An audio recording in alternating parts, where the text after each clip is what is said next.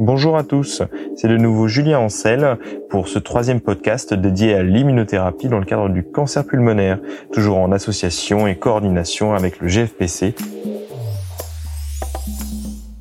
Pour ceux qui m'auront suivi sur le précédent podcast qui a été dédié aux concepts généraux de l'immunothérapie dans ce type de cancer pulmonaire, il s'agira dans ce podcast de développer un peu plus les données d'efficacité de l'immunothérapie dans le cancer pulmonaire.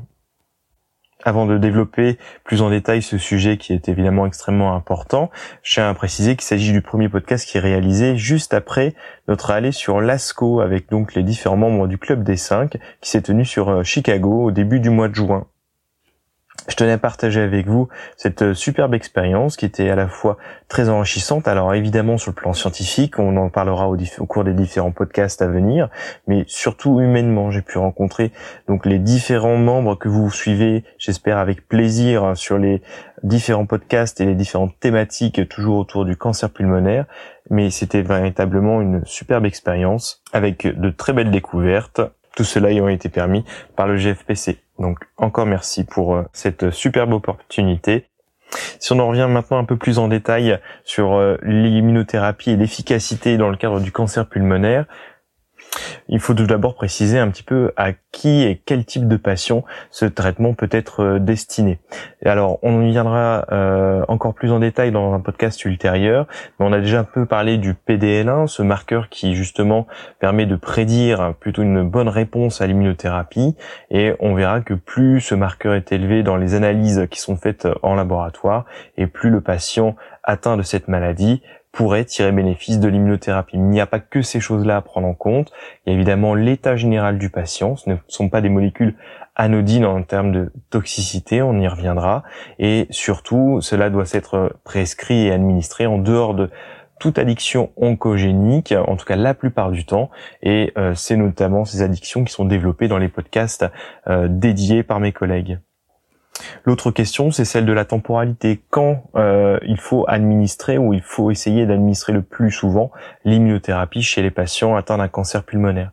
Au jour d'aujourd'hui, l'immunothérapie est pour la plupart euh, du temps restreinte aux situations qui sont déjà très avancées, notamment métastatiques. On va parler dans ce cas-là de lignes de traitement au fur et à mesure des modalités euh, de traitement qui sont administrées les unes derrière les autres lorsqu'une progression survient, on change de traitement pour essayer de stopper la maladie. Il y a d'autres situations où on peut avoir recours à l'immunothérapie qu'on développera un petit peu moins, notamment pour les stades avancés qui ont une radiothérapie qui ne pouvait pas être opérable. Et donc dans ce cas-là, il y a une immunothérapie qui peut être administrée pendant un an pour essayer de diminuer le risque de rechute. Et on a de plus en plus de données euh, qui sont maintenant disponibles et qui vont probablement amener dans les années à venir à un changement de pratique et probablement des traitements qui vont être en post-opératoire voire en pré-opératoire pour des situations qui seraient déjà peut-être localement avancé. J'en dis pas plus, c'est surtout le sujet d'un autre de mes collègues que j'espère vous avez plaisir à écouter. Je me refocalise un petit peu sur ma thématique et notamment l'immunothérapie dans le cancer pulmonaire métastatique et donc notamment en première ligne. En première ligne, euh, il y a deux options. La première est celle de l'immunothérapie seule. On a maintenant des données qui sont matures depuis plusieurs années euh, qui, en cas de PDL1 très élevé, notamment plus de 50% de cellules tumorales, donc vraiment des patients avec une maladie fort expresseur euh, en euh, PDL1. dans ce cas-là, on a la possibilité de prescrire et d'administrer donc l'immunothérapie seule, notamment des molécules qui sont bien connues des oncologues thoraciques et des oncologues médicaux, qui est donc le pembrolizumab, le semiplimab, euh, pour certains qui ont l'autorisation de mise sur le marché, parfois pas encore le remboursement. Ces molécules, elles ont une efficacité très bien démontrée, notamment euh, en comparaison à la chimiothérapie. Par exemple, la chimiothérapie dans cette situation euh, permet d'obtenir un contrôle en moyenne de 5 mois de la maladie et au-delà, la plupart des patients, en tout cas au moins la moitié des patients, vont avoir une progression de la maladie qui sera devenue résistante. En cas d'immunothérapie avec donc un PDL1 fortement exprimée, ce, euh, cette durée jusqu'à résistance de la maladie, jusqu'à ce qu'elle ne se remette à progresser, est poussée de 7 voire à 8 mois. Donc c'est quand même 3 mois supplémentaires de contrôle de la maladie. Et surtout, ça se traduit en survie euh, pour le patient. Euh, par exemple, pour la chimiothérapie, la moitié des patients vont malheureusement décéder aux alentours de 14 à 15 mois. Si on prend en considération les patients qui cette fois-ci sont traités par immunothérapie, toujours avec un PDL1 fortement exprimé à plus de 50%, euh, cette durée de survie médiane, hein, euh, donc plus de 50% des patients, va, être prolongée au-delà de 20 à 21 mois. Donc il y a euh, au global et statistiquement euh, une prolongation d'environ 7 mois pour au moins la moitié des patients. Si ces données vous ont paru un petit peu floues ou pas assez pertinentes pour démontrer l'efficacité de l'immunothérapie, je pense que la prochaine va euh, probablement terminer de vous convaincre. Si on prend par exemple le taux de contrôle de la maladie, c'est-à-dire une maladie qui est stable ou en réponse, en régression, dans le cadre d'une chimiothérapie, à 3 ans, seulement 1 à 2% des patients sont encore avec une maladie contrôlée.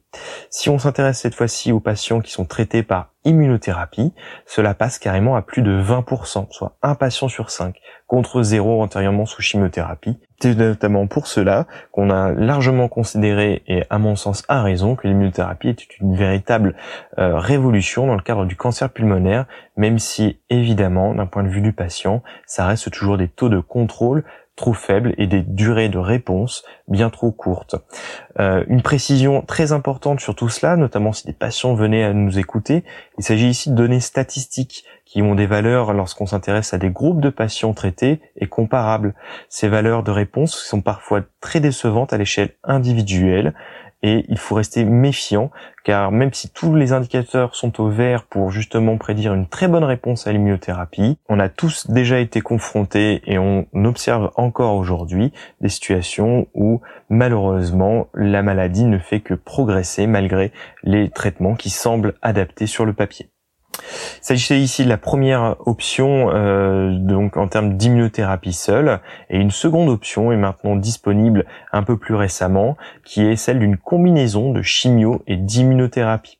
Là aussi, de façon un peu plus euh, rapide, euh, cette combinaison de chimio et d'immunothérapie a largement démontré son bénéfice en comparaison à la chimiothérapie seule, cette fois-ci pour tout niveau de PDL1.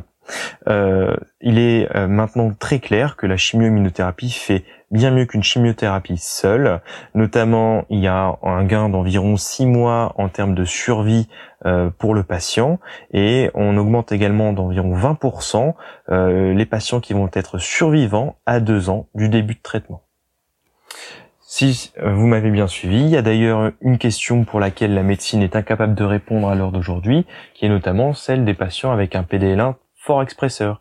On a vu euh, pour antérieurement que les patients PD1 fort expresseur avec un PDL1 donc à plus de 50% avaient aussi cette option d'immunothérapie seule, mais aussi donc on vient de le voir d'une chimio-immunothérapie. C'est l'occasion justement de citer cet essai en cours de recrutement et donc actif euh, qui est l'essai percé sous la coordination du GFPC et qui vise à déterminer chez les patients donc fort expresseurs du PDL1 si le traitement optimal doit être une immunothérapie seule ou au contraire une chimio-immunothérapie. Voilà pour ce podcast dédié donc à l'efficacité de l'immunothérapie et j'aurai plaisir à vous retrouver la prochaine fois pour parler cette fois-ci de la tolérance et des différents effets secondaires qui peuvent être euh, observés en cours d'immunothérapie. À bientôt! Le Club des 5 est un podcast créé par le groupe français de pneumocancérologie. Chaque semaine, retrouvez nos 5 jeunes pneumocancérologues dans leur quotidien de professionnels de santé.